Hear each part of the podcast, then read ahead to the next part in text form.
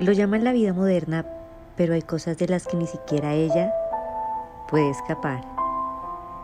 A pesar de que el futuro laboral abra nuevos horizontes universales y los vaivenes de estos tiempos den paso a otras formas y tipos de pasiones, hay cosas, como las clásicas relaciones a distancia, que nunca cambian. Solo hay que recordar cómo nuestros antepasados esperaban largos meses para recibir una ansiada carta y es que de eso era precisamente de lo que se trataba, de esperar. Entonces, ¿tiene recompensa esta espera? ¿O lo que es lo mismo? ¿Pueden ser exitosas las relaciones a distancia? Hola a todos los oyentes enfocados que hoy se conectan para escuchar el nuevo episodio de Ivonne Te Cuenta. Las parejas a distancia buscan un mayor efecto de intimidad.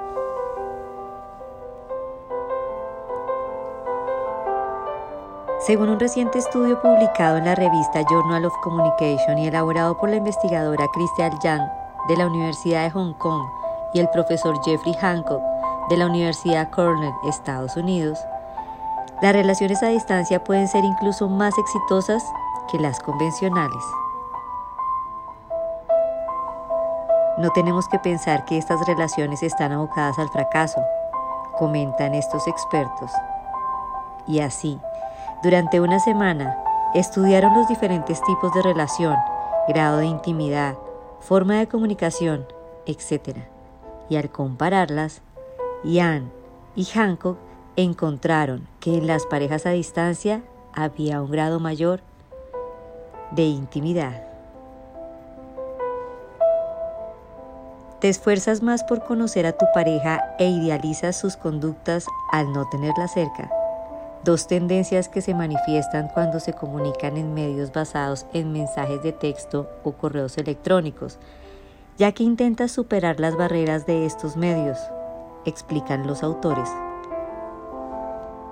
En definitiva, las parejas se esfuerzan por comunicarse más y conseguir así un mayor efecto de intimidad.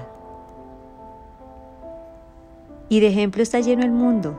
María, quien prefiere no dar su nombre real, mantuvo con su pareja una relación a distancia durante casi 10 años y asegura que a pesar de que la relación se ha hecho mucho más fuerte, la distancia llega a hartar. Se sobrevive porque ambos nos queremos, si no, no tendría sentido alguno aguantar separados tanto tiempo, dice.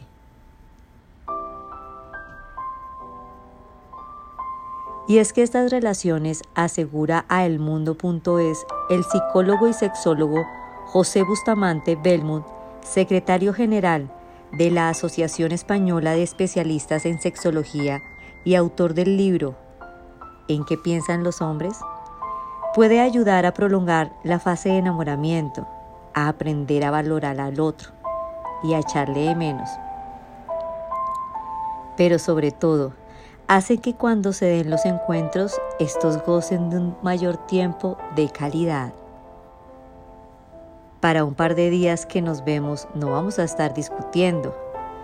Las parejas tienden a exprimir al máximo esos días llenándolos de buenos momentos, de relaciones sexuales apasionadas y de te quiero y te echaré de menos. Damos lo mejor de nosotros, comenta el experto. Las relaciones a distancia, añade por su parte el médico y psicólogo Carlos San Martín, coordinador del Centro Interdisciplinar de Psicología y Salud CIPSA de Santander, son un formato relacional cada vez más frecuente en las que resulta esencial que el nivel de comunicación y acompañamiento sea explícitamente importante para permitir generar vínculos estables y gratificantes. Y como todo en la vida también tiene sus pros, estos son, según explica Bustamante, tener una vida independiente al margen de la relación y poder disfrutar de él o ella cuando se ven. Es decir, poder ocuparme de mí y no caer en la dependencia que algunas relaciones conlleva, mantiene. Y así lo trata también María. Ninguno de los dos hemos perdido nuestra independencia y si estamos juntos es porque hemos elegido. La confianza es clave, si no, no se sostendría ningún tipo de relación. Cada vez más parejas. Según esta investigación, en Estados Unidos 3 millones de parejas viven separadas y en la población universitaria entre un 25 y 50% tienen alguna relación de este tipo y hasta un 75% ¿Han tenido una de estas alguna vez? En España no hay datos oficiales, pero puede ocurrir algo parecido. Marta comenzó su relación en la distancia cuando se fue a cursar su año de Erasmus, con un chico al que conocía por amigos comunes y con el que apenas había hablado un par de veces en un bar. La relación comenzó por redes sociales, se consolidó en Navidad cuando vino por vacaciones y luego, a mi marcha, acordamos vernos una vez al mes. Pero luego, al regresar de Nueva España, nos dimos cuenta que solo era perfecto en la distancia, confiesa. Por eso a veces se han de plantear si quieres o no este tipo de relación. Por ejemplo, si la distancia es muy larga, añade Bustamante, tenemos que plantearnos si queremos vivir esa relación o es mejor dejar la relación antes de engancharnos y pasarla mal, cuando sabemos que no es el tipo de relación que queremos. Si por el contrario se decide aventurarse a empezar una historia, debemos saber que perdemos el cariño constante, el abrazo, la rutina, la cotidianidad, y el mantener una relación también con los amigos. Por eso, es muy importante no pelearse en el tiempo que se está separado y sobre todo acordar una serie de normas o reglas. Ahí está la clave, en dejar claras las llamadas cuando hablamos y saber que el no escribirnos significa únicamente que tratamos de vivir sin agobiarle y o agobiarte. Es bueno planear los encuentros, cómo y cuándo vamos a vernos. Planificar la distancia, aunque pueda parecernos fríos, nos ayuda a ocuparnos únicamente del malestar que supone no tener a la otra persona cerca.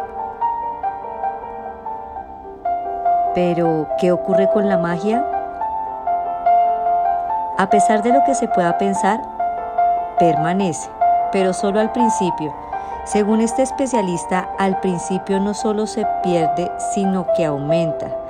Nos ayuda a alargarla en el tiempo y siempre y cuando la cuidemos con detalles, sorpresas, visitas de locura, etc.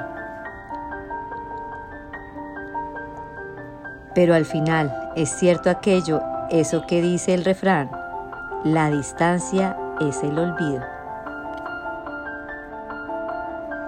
Pero el amor, apunta San Martín, termina por infinidad de razones que nos están necesariamente vinculadas a la distancia geográfica, sino a la emocional. El desapego y el desamor se instalan cuando hay falta de intimidad, de comprensión, de comunicación y de acompañamiento. Y en definitiva, amar es acompañar. Y al igual que Pablo Neruda se preguntaba en uno de sus poemas, ¿sufre más aquel que espera que aquel que nunca esperó a nadie? ¿Y ustedes podrían mantener una relación a distancia? Para mayor información ingresa a www.elmundo.es. Si te gustó y quieres aumentar la dosis de Ivonne Te Cuenta, sígueme y comparte este audio a quien le pueda interesar. Te espero en el próximo episodio de Ivonne Te Cuenta. Y te dejo esta frase. Fue el tiempo que pasaste con tu rosa lo que la hizo tan importante. Antoine de Saint de Exupéry.